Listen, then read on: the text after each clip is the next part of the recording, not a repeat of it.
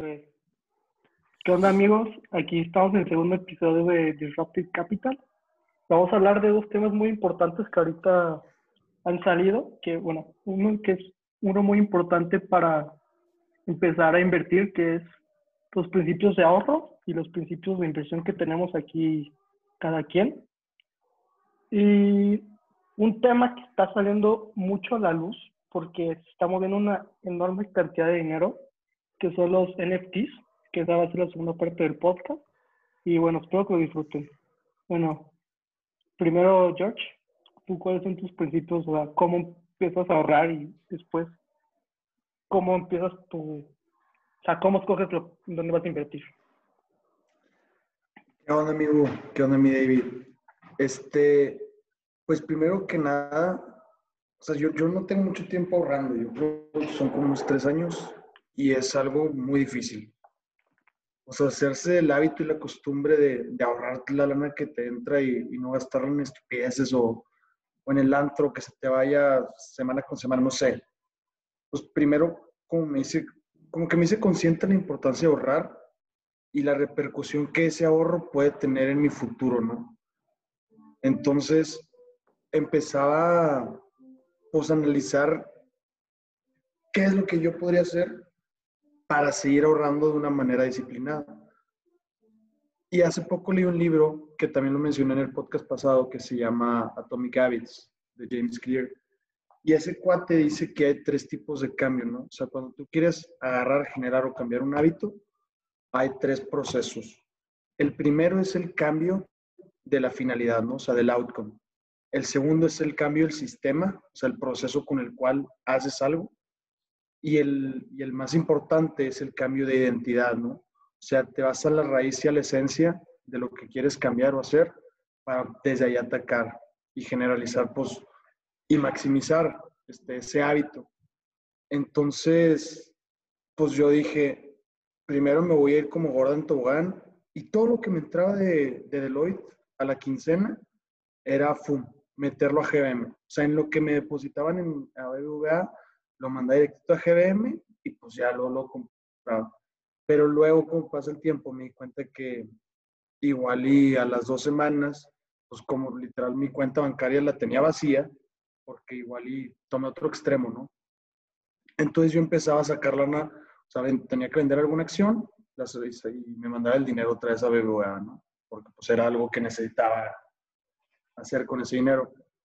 Y, y pues así fue hasta que fui cambiando mi, esquema, mi sistema de ahorro y ahorita hace cuenta un 75% de lo que me entra lo mando a GBM y el otro 25% lo tengo para gastos personales o básicos o, lo que sea. Y para escoger acciones, ¿tienes algún principio? O sea, ¿compras algo que conoces? No sé. Sí, pues para invertir, yo, yo soy más de, de la mentalidad que, que tiene el David. O sea, yo sí me voy más por el fundamental, aunque había leído hace poquito, no me acuerdo qué inversionista lo dijo, creo que es Warren también. Y él dice que para inversiones de corto plazo, sí es un 90% cargado a análisis técnico y un 10% cargado al fundamental. Pero para inversiones de más largo plazo, mediano largo plazo, es 50-50, ¿no? De cada análisis. Entonces, si primero te basas por las ventajas competitivas de una empresa, cómo le está oyendo, sus ganancias, si tiene buen management, este, qué tal anda en deuda, si está muy apalancado. Y ya pues después de ese análisis extenso, pues ahora lo que falta es, ok, ¿a qué precio compro, no? La acción. Y ahí es donde entra el análisis técnico. Porque pues muy fácil sería elegir una empresa ahorita que está en sus más, no sé, igual en sus máximos históricos, comprarla carísima y que en los próximos seis meses pues baje un 15, 20, 25, 30%, ¿no? Entonces yo considero que sí es muy importante el análisis fundamental, tanto como el técnico. Entonces ahí tenemos que invertirle tiempo para desarrollar el análisis. ¿Y tú solo compras acciones o igual otras cosas como criptos, CETES, no sé? Pues tú sabes que, como que siempre me he querido meter al mundo de las criptos, pero como es algo que no entiendo muy bien, lo repelo. Entonces, una vez si te acuerdas, compré, compré Ethereum Bitcoin y Litecoin, creo que también compré, hasta Ripple, pero lo vendí como a los dos meses, tres meses, no podía aguantar con, con los picos. Y en el mundo, y en otros instrumentos financieros, pues ETFs, que son los Exchange Traded Funds, que ahí lo publicamos en Visión Financiera en Instagram, y acciones, ¿no? Ya sean americanas, chinas, canadienses, mexicanas. Vale, vale, Bonos no, mi George. No, bonos no. O sea, cuando empezó la crisis de, pues, del coronavirus, el año más o menos para estas fechas del año pasado, compré, pero el ETF, el, hijo, el SHB, que sigue los Treasury Bonds. Entonces está muy parejo allá a indicadores gringos y es igual y se podría mencionar como un activo de, de renta fija. Un poco más libre de riesgo, pero sí, en, en, sí, casi nunca en bonos. Me hacen muy aburridos, también porque mi perfil de inversionista yo creo no está tan cargado a, a conservador. Bueno, luego, luego hay bonos, este, ya sabes, como no conservadores. ¿El de Pemex o qué? No sé.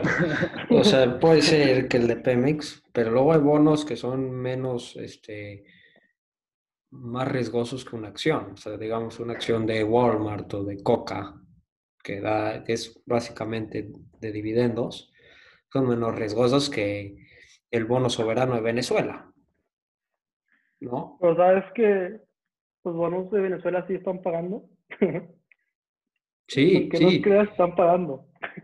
Nunca, nunca han caído en, en, default, pero igual el riesgo cambiario, pues te quita todo el rendimiento, porque pues como han impreso mucha lana. Sí, o sea, creo que hasta les ha ganado Argentina. Creo que Argentina fue la que cayó en uh -huh. default. Pero sí, Argentina cayó en default y México en los 80 también cayó en default. 80, sí, en los 80 también cayó en default. Venezuela nunca, pero... pero igual... Tú sabes, David, perdón, tú sabes si en el 94, este, creo que está Cedillo, con todo el efecto tequila, que hubo inflación enorme y también un chorro de problemas económicos. ¿Tú sabes si ahí cayeron en default o no?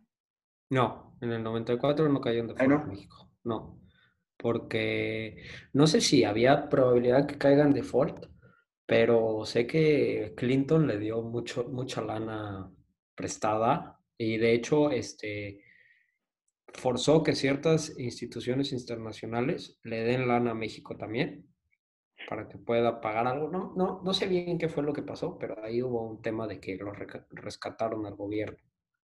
Ese sí, problema que... se lo dejó de Gortari, ¿no? Sí, creo que pues puede ser. Casi todos dicen que sí. O sea, creo Pero... que Estados Unidos tuvo que pagar a México, o sea, prestarle a México para que México le tuviera que pagar a Estados Unidos. O sea, todo súper raro eso. Sí, algo así, algo así, pero Cedillo hizo muy buena chamba y devolvió el préstamo, o sea, lo pagó antes del, del vencimiento. Cedillo fue muy buen presidente, a mi parecer, pero... Le tocó una época sí. muy difícil. Muy, muy, muy. Pero ya Pero nos bueno. desviamos del tema, sí. Pero bueno, David, ¿cuál es tu. Cuál es, ¿Cómo empezaste a ahorrar? ¿Cómo? Eh, bueno, de lo que decía George, de como cuánto de tu ingreso meterle a, a la bolsa o ahorrar en cualquier tipo de instrumento. ¿Sabes de qué me acordé, mi Hugh? Me acordé del, del libro de Babilonia, que decía que, ok, tú tienes cierto ingreso y de que el 10% primero, o sea, úsalo en ti. Y a lo que se refería es como, de todo lo que ganas, el 10% siempre va para ti y luego ves qué va para comida, qué va para lo demás. Así, chances es una buena regla, ¿no? De que el 10% ahorrar siempre. Pues, obviamente, pues hay gente que no puede, ¿no? Pero si puedes, yo creo que es una buena regla de dedo. Y, y, también siento que depende mucho como tus circunstancias, o sea, en qué inviertes. Porque, por ejemplo, luego dicen de que si eres joven deberías de tener cierta cantidad en acciones, o sea, la mayoría de tu portafolio en acciones y el resto en bonos, ¿no? O sea, un poquito porcentaje en bonos. Pero pues, o sea, como que no me gusta esa generalización porque, a ver, ¿quién puede tomar más riesgos? Un chavo que se acaba de casar, que acaba de comprar una casa, una hipoteca, perdón, y tiene dos chamacos que van a entrar a la escuela en, en un año, o mi abuelo, que ya trabajó toda su vida y, y ya, este, pues ya hizo su capital, ¿no? ¿Quién puede tomar más riesgos, güey? Pues obviamente mi abuelo. Entonces, no sé si edad tenga mucho que ver. ¿Qué hago yo? Yo, de, ese punto yo leí uno de, tenía un curso de asset allocation y decía exactamente eso, de que pues, un joven no puede tomar los mismos riesgos que un, un pues, bueno, que tu abuelo. Y lo que hacían era sacar una regla como de, se llama 100, que le estaba su edad al 100. Por ejemplo, si tú tienes 23, los 23% será lo de no riesgo, que son los bonos, y lo que sobra, que son 77, si no me equivoco, va a ser en puras acciones. Sea, algo así sería como una buena opción para mi parecer, para hacer lo que tú dices. Pero lo personal no lo hago porque no, pero, de la persona. Pero lo que yo digo es que no me gusta caer en eso porque ahí lo que tú dices, una persona joven debe tomar más riesgos que una persona más adulta. Y no, o sea, te, acabo de dar un ejemplo de alguien que no debería tomar riesgos si es joven y alguien grande que sí debería tomar riesgos. de la situación de cada persona, ¿verdad? Luego puede haber un, sí, luego puede haber un señor grande que, que ya está, este, depende de su jubilación y tiene gastos muy fuertes de medicamentos o yo qué sé, y pues tampoco puede tomar riesgos. O puede, y puede haber un joven como Mark Zuckerberg que sí, ¿sabes? O sea, no siento que la edad no es un buen indicador de, de cuánto riesgo debes de tomar. Vale, vale.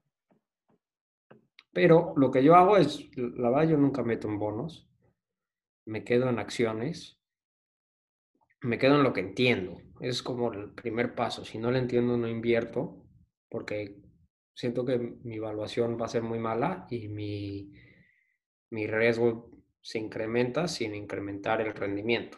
O sea, no solo de que no me meto a criptos porque no lo entiendo, también algunas acciones que no les entiendo no me meto. Si no entiendo cómo funciona Pfizer, que es una industria muy complicada, pues no le entro, pero una industria como Google, pues la entiendo, entiendo la empresa, entiendo el producto, pues sí, sí le entro, ¿sabes?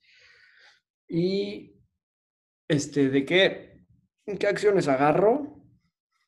Pues a veces agarro, acciones buenas, o sea, empresas buenas, con ventajas competitivas, no endeudadas, eh, buenos flujos de caja, este, a un precio justo y a veces agarro malas empresas, empresas que están endeudadas o que no tienen una ventaja competitiva o algo así, pero que están muy baratas. Y eso, es obvio más riesgoso. Pero como que las tres reglas que yo pondría es, eh, entiéndele a lo que estás eh, metiéndole o invirtiendo. Y, y lo segundo sería de que no pagues de más. O sea, siempre pregúntate cuánto vale ese activo o cuál sería el valor intrínseco de ese activo. Porque luego la gente, yo qué sé, dice, no, esta es una muy buena empresa, le voy a meter, pero está pagando de más. No sé si, si eso se entiende mucho. Pues sí, se puede entender. O sea, yo sí lo entendería. No, yo sé que tú lo entiendes, pero sí, es, es difícil de explicar. Y bueno, pues yo, pues finalmente, para tener la sección, pues voy a decir mis principios y cómo ahorro.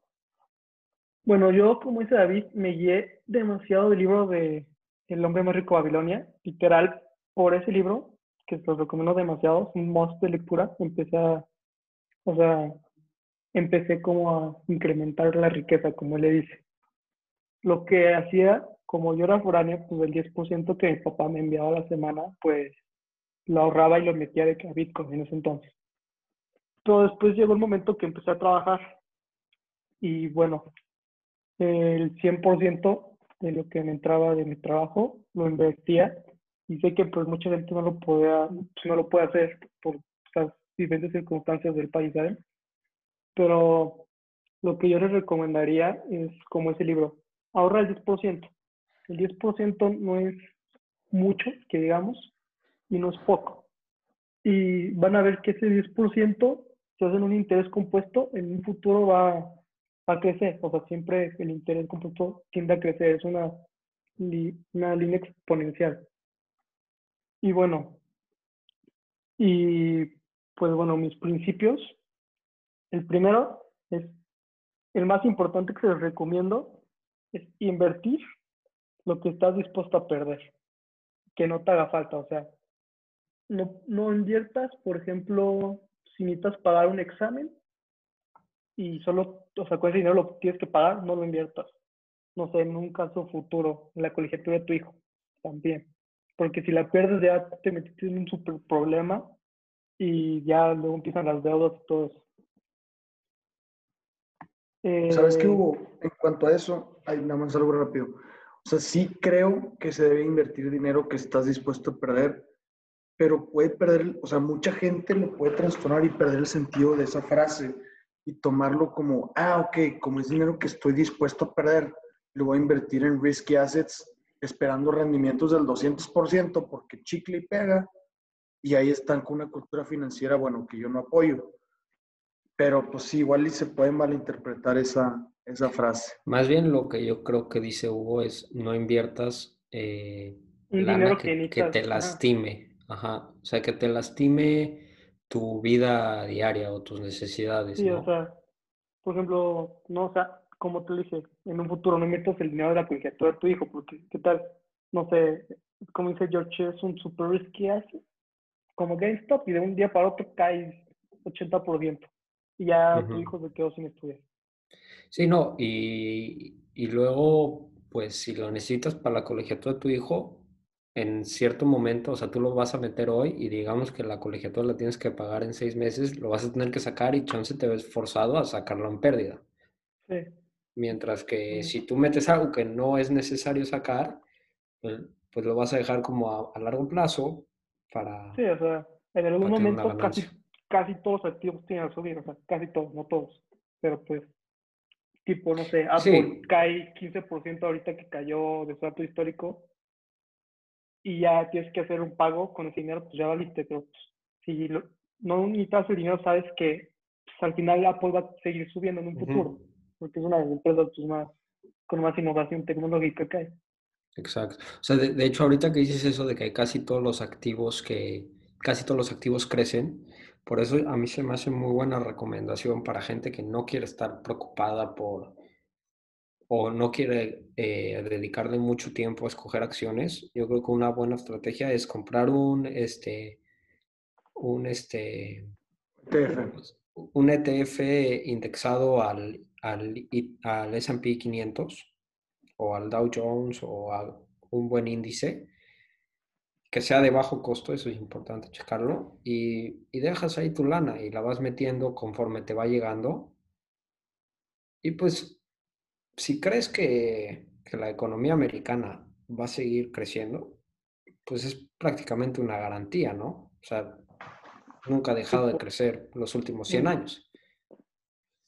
en nuestro Insta de visión financiera, ahí subimos unos ETFs Ujú. y, por ejemplo, el SP500, que son las 500 más, más fuertes de Estados Unidos, pues tiene un rendimiento anual del 16% por ahí, o sea, en los últimos 10 años. Mm. Sí, el Dow Jones tenía como 9, Nasdaq como 11. O sea, ahorita no estoy los Sí, todos, pero son números así. El mexicano ahí sí, o sea, estaba muy feo que tenía como el 2%, pero pues, poquito. Pero escucha esto, escucha esto, güey. Si hubieras metido 10 mil dólares en, en, este, en el S&P en 1964, que es cuando empezó Berkshire Hathaway, ¿cuánta lana crees que tendrías ahorita? 10 mil dólares iniciales. un millón quinientos, Ni cerca, no estás ni cerca. güey. 10 millones, Unos 10 billions, ok. No, no, tampoco. 10 64. millones. Son- ah, 64. O sea, güey, mira eso, y ese es el poder del interés compuesto, ¿sabes? Porque 12% este año, 12% el siguiente año, o sea, se va acumulando. Te hizo eso hace mucho que la neta acabo de enterar, mi abuela paterna compró si Dan Jones, o sea, ya no sabe, no tiene la menor idea, solo sabe, dijeron que el Dan Jones tiene las 30 empresas más importantes de la industria. Y tal de que de sus años, pues, cuando era adulta, como compró un Dan Jones y ahí lo tiene. Y pues obviamente pues sabe que son empresas gringas que obviamente no van a caer en un futuro. No, porque además el, pues el, Dow Jones se va ajustando, ¿no? Antes estaba Exxon, ya no está Exxon, ya están las nuevas. Pues la gente ahorita puede ver que, por ejemplo, mi abuela no, no estudió en finanzas ni nada, y pues, o sea, conocimiento lógico que pues, Estados Unidos está muy difícil que en un futuro no crezca, ¿sabes? Sí, sí, claro. Chances sería bueno pensarle de que obviamente en los 60 Estados Unidos era el país como la nueva potencia y chance sería bueno ahorita pensar, ok, ¿cuál es la nueva potencia hoy? Yo creo que es China, ¿no? Y, meterle a un ETF del mercado chino. Bank of America dice que en el 2035 va, va a doblar su economía China, o sea, va a duplicar su PIB China y va a ser la primera potencia más fuerte del mundo. Sí, ahí sería una buena oportunidad de compra, solo por literal leer un ratito noticias de... Y bueno, imagínate. sí, ya sé. Pero nada más así este dato. O sea, imagínate duplicar en, no sé, 14 años, que es lo que anunció Bank of America, una economía valuada en un PIB de 13 trillions. O sea, qué locura. O sea, suena imposible, no, está, cañón, güey. Pues con las tasas que trae China desde los 80, güey, o sea, cada 8 años se duplica su PIB. O sea, eso es eso no es normal, güey. O sea, es de que cada 10 años hay una nueva China. Literal. O sea, piénsalo. Está muy cañón.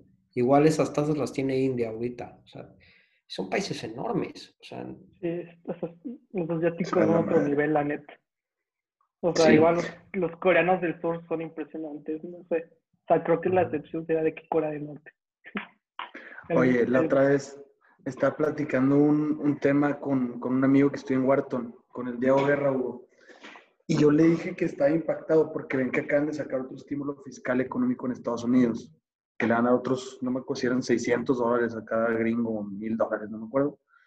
Pero, o sea, ese paquete valía como punto, o sea, 50% más que la economía mexicana, güey.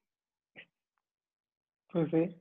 ¿Cómo, güey? ¿Cómo, cómo? Sí, o sea, 1.2 trillones creo, ¿no? O México, su PIB 1.2 trillones y según yo el estímulo que acaban de soltar ahorita es como 1.7.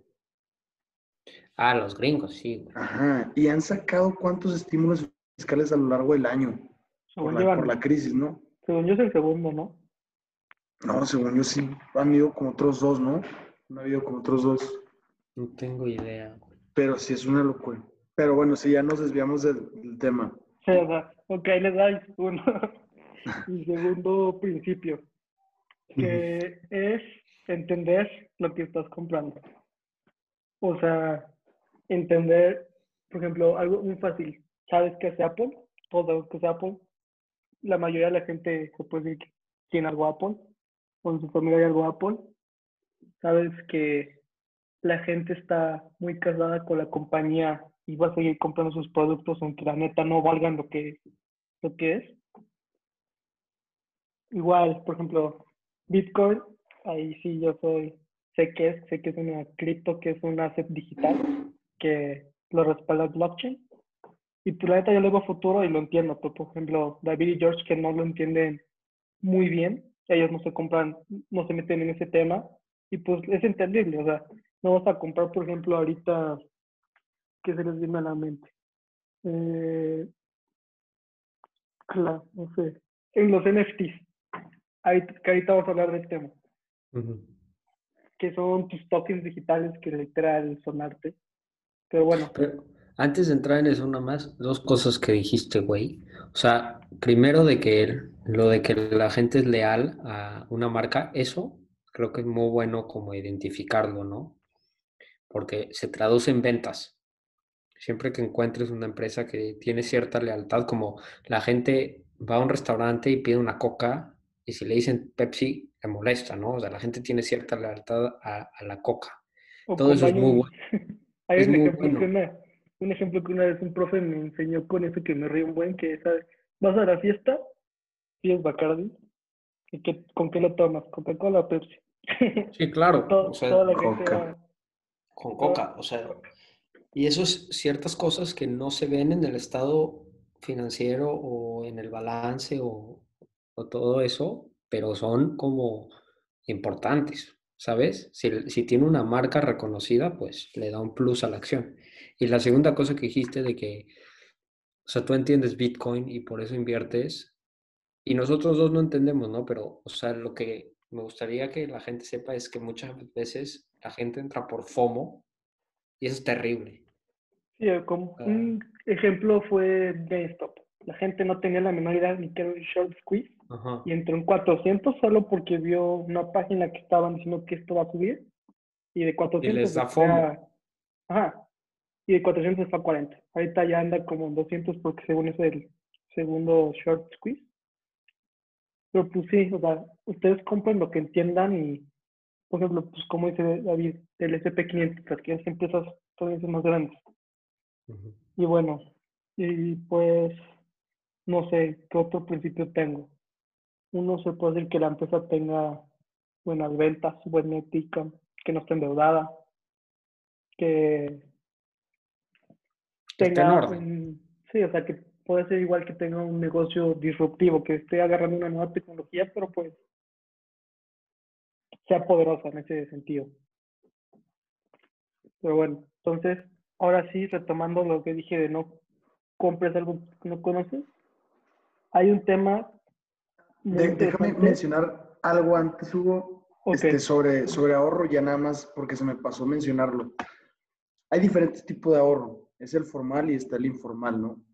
Ok, si, bueno, si los que están escuchando este podcast están empezando a ahorrar y ya se están tomando el tiempo de ese ahorro, lo peor que pueden hacer es tenerlo guardado en su cuenta de cheques o abajo del colchón o en su closet o en su armario. O sea, esa lana la tienen que llevar a que les dé ganancias, la tienen que invertir.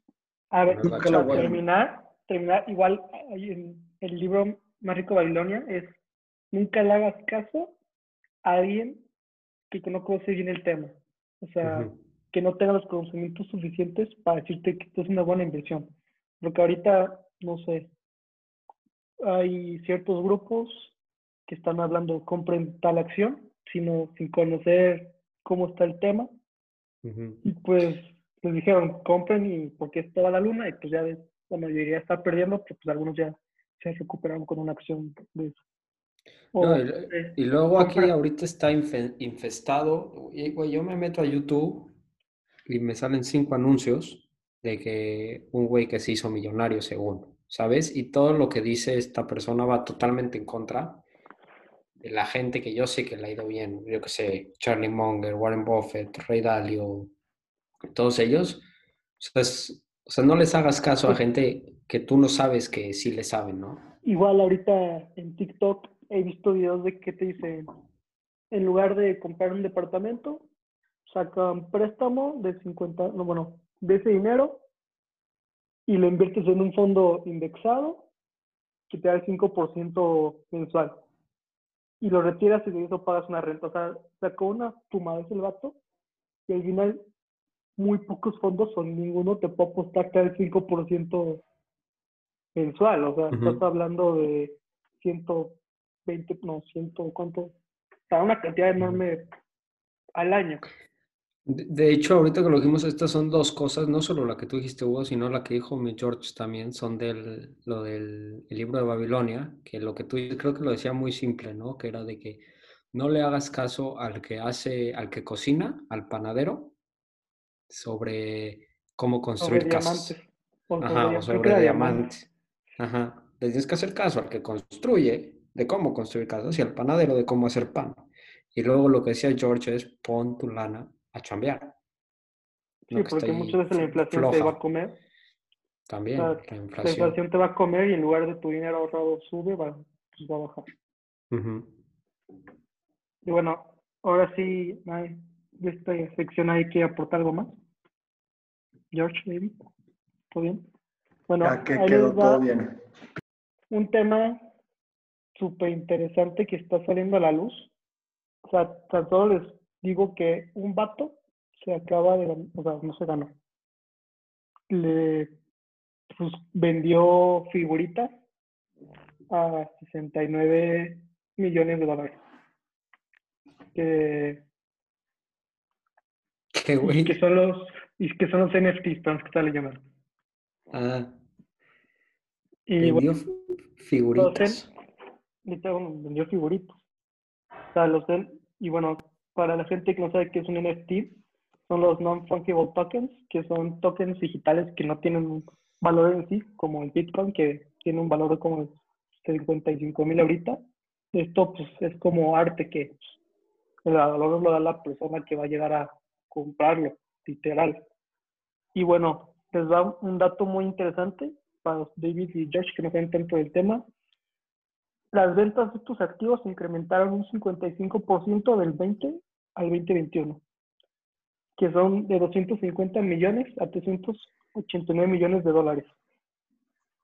Y bueno, eh, ¿qué opinan de estos tokens que literal son arte digital? Que literal está la nube, que tienen un valor muy importante, o sea, un valor exagerado, como 9 millones, una, un icono. Son las consecuencias de la gente aburrida y encerrada en la pandemia. O sea, es, es una locura que esas, esas figuritas, esas imágenes, esas fotos puedan valer 7 millones de dólares. Es una locura. Yo tampoco lo entiendo, la verdad. No sé, si- no sé si es así de que por la pandemia, como, como dice mi George, pero, güey, o sea, no lo entiendo. O sea, ahorita me mandaste la figurita, yo ya la tengo aquí en mi cel, le tomé un screenshot y ya tengo la foto, ya sabes. Pero no, me dice, no, esta no es tuya, es de ese güey que la compró a 7 millones y medio de dólares. Sí, o ¿Cómo? sea. La tengo, güey, ¿qué- ¿cómo no va a ser mía? O sea, vea, es O sea, como como que no. el arte. Hay mucha gente, hay una persona que tiene el original con su papelito y Ujú. demasiadas personas que pueden meterse a Google y sacar una imagen y la va a la imprenta y le saca un post y ahí la tiene. Sí. Lo que esta cosa te dice es, es un arte digital que está respaldado por blockchain. Blockchain te asegura que tú eres el único dueño de esa figurita y pues la gente lo está viendo como arte digital. O sea, igual un otro ejemplo es Taco Bell, que sacó sus tacos digitales, que pues literal no tienen ni un uso, pero pues la gente lo está comprando 3 mil dólares. O Vertu, que creo que eso no, no sé si ya los NFT, pero son terrenos virtuales que pues, la neta no tienen ni un valor aquí en la vida real, pero pues en la plataforma tienen dinero, o sea, pues vale dinero. No yo sé. creo dos cosas. Oye, yo creo que no le entiendo porque no le entiendo al blockchain. O sea, lo primero creo que ya había mencionado eso antes. Y lo segundo es, la neta, yo no vería comprar arte como inversión. O sea, sea presencial o, digital. Si tú lo compras porque es un producto que quieres, está muy bien, pero no, o sea, es muy especulativo que tú lo compras hoy por 7 millones y medio y en el futuro valga más o valga menos. Y más aún si es digital. O sea, no sé, pero, pero si quieres esa foto y que todo el mundo sepa que es tuya y está bueno. O sea, como consumo, no como inversión. ¿Tú, George, qué opinas? No, lo mismo. O sea, digo, yo tampoco compraría. Es, es como la página, bueno, es parecido a la página que la otra vez te mencioné, Hugo, que no me acuerdo dónde la vi, se me hace que la vi en un TikTok o alguien me mandó el video, pero tú te metías y era una página como de subastas de diferentes activos, como, no sé, un Mustang del 67 o una obra de arte de no sé qué artista o una casa en Miami, no sé. Y tú puedes comprar partes de ese activo, como si fueran acciones, títulos. Y pues ese Mustang va incrementando el valor año con año, porque, pues, porque igual hay mucha demanda por los usuarios por ese carro. Pero ahora, o sea, sí se me hizo interesante, la neta está padre el concepto, pero ahora con esto los NFTs de que una imagen, aparte la imagen está espantosa. Es más, al podcast le vamos a poner la foto de portada con la imagen de ese NFT. o sea, que, que valió, espantosa. Para que vean la imagen que valió, costó 7.57 millones de dólares. Para que la vean ahorita en la imagen del podcast. Y es una imagen azul, de fondo azul, pixeleada de un güey con una pipa. o sea. Pero, o sea, yo creo que sí puede ser, o sea, lo que no creo que quiere crear la gente es que nos, como nosotros decimos que no es una buena inversión, es que va a bajar de precio. Puede ser que esta madre siga subiendo de precio y agarre mucho hype y valga un chingo en el futuro, sí. Pero es como algo muy, muy especulativo. por eso yo, David, yo no me metería en eso. Es como lo de Earth2, que la otra vez platicamos. Para los que estén escuchando, Earth2 hace poquito nos lo mandaron a un grupo. Es una página en la cual te metes, tú puedes ir comprando partes de terreno digital, obviamente, del mundo, ¿no? O sea, Earth2, o sea, una segunda tierra, pero digital. Y ahí tú vas comprando, la otra vez me puse a checar a las 3 de la mañana, ya sabes, ¿verdad? que estás viendo esos videos. me metí a checar y estuve a dos, te lo juro, de comprar el terreno de mi casa aquí en Chihuahua. no, más para decir, güey, pues me pertenece a mí el terreno digital, ¿sabes? ¿Pero cuánto? ¿Cuánto costaba, güey? Me costaba como unos 36 dólares, creo. Eran como 12 cubitos, porque te lo venden así por cubito, no sé cuántos metros sean, neta. Pero 36 dólares, estuve a punto de tirar 700 pesos a la basura, güey. Pues sí, a menos que chance valga más después, güey. Y por eso lo compra la gente, pero no sé. Como que no. No me, no me gusta eso. ¿Y qué opinan de que muchos, muchos, muchas personas famosas están sacando su NFTs?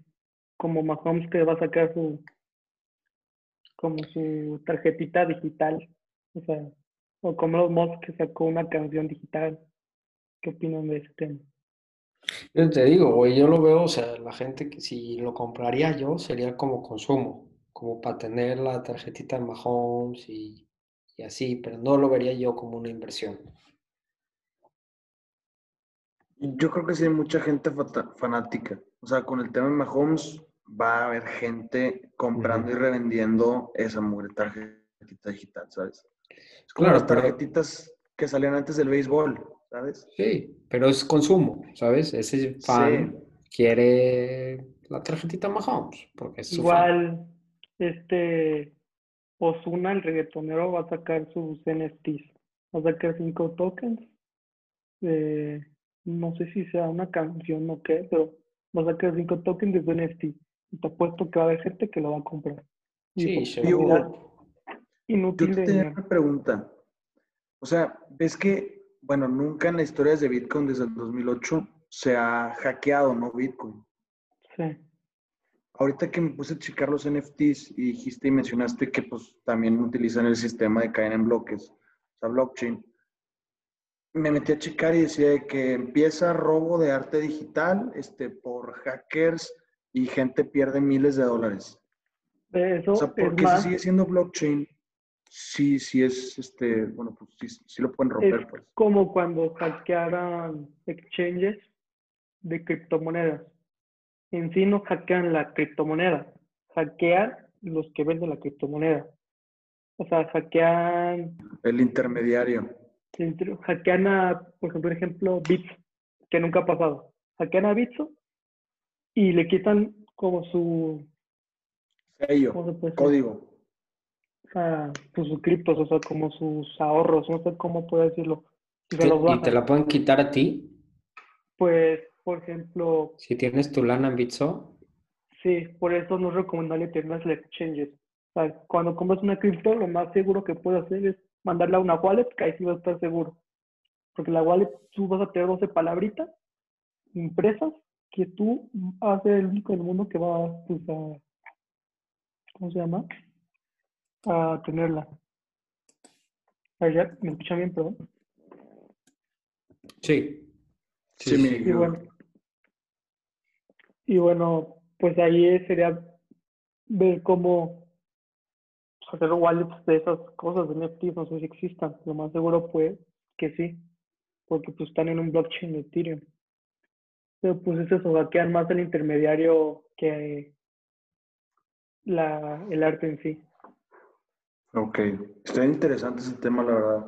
Igual y podríamos hacer otro capítulo para hablar sobre blockchain y cómo se puede, porque muchas, muchas personas piensan que nada más se utiliza para criptos, pero pues ahí hemos discutido varios mundo. casos, sí, totalmente. O sea, un Casos de bancos, de comercializadoras, para eficientar ¿Cuál, por procesos. ejemplo, un caso para meterlos, a, para picarlos en el siguiente episodio de blockchain. Walmart usa blockchain en, en China para rastrear su carne. O sea, literal su carne de cerdo. O de vaca, no me acuerdo, no, dos. Y Yo- si, por ejemplo, llega, creo- llega a Walmart, o sea, no, o sea, llega a Walmart y Walmart se da cuenta que esa carne está podrida, lo que haría un, por ejemplo, alguien que no tenga blockchain es sacas todo. O sea, sacas todo lo que venga, o sea, que está ahí en el aparador. Lo que estos vatos están haciendo en- con blockchain en China es que solo sacan la parte del camión donde viene ese tipo de carne. Porque lo más seguro es que toda esté contaminada y no sacan la de todos los camiones, ¿sabes? O sea, eso es lo que blockchain les asegura que es de eso. O sea, no sé, ahí, Yo creo que lo que vale de, yo creo que lo que vale de no solo de Bitcoin, sino de las criptos es eso, Literal. es el Block- blockchain, es la tecnología como atrás de la del de este. Sí, literal.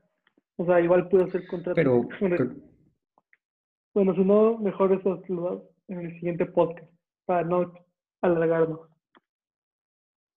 Ujú.